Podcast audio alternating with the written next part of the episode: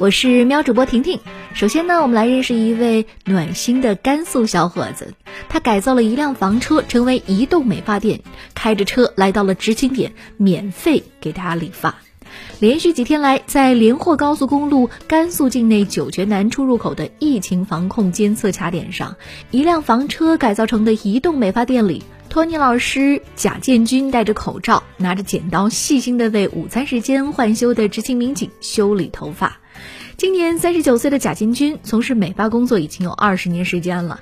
三年前，他花了积蓄购买了一辆房车，然后呢改装了洗头盆、全身镜、热水器，购置了电吹风、剪刀等美发工具用具，开启了移动美发店。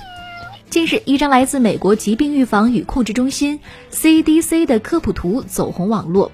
美国 CDC 警告，某些胡子造型可能会导致口罩失效，建议刮干净是最保险的。而能够包裹在口罩内的八字胡、海象式胡子和佐罗式胡子也是安全的。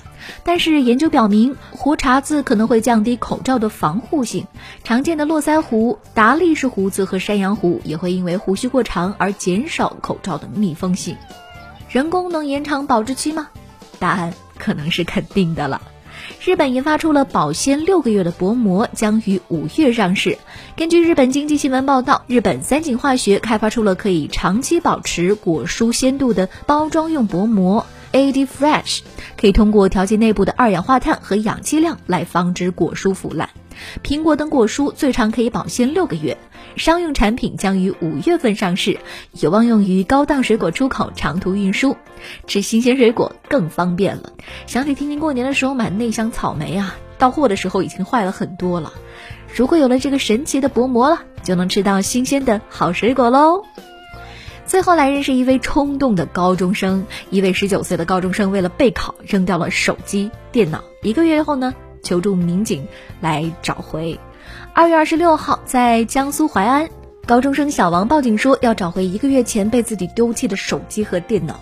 根据了解，小王呢今年是即将要高考，在家学习呢不能集中注意力，于是乎将价值一万六千元的电脑和手机扔到了垃圾桶里。现在静下心来，冷静了，想找一找。最终结果还是好的，因为警方帮他找回来了。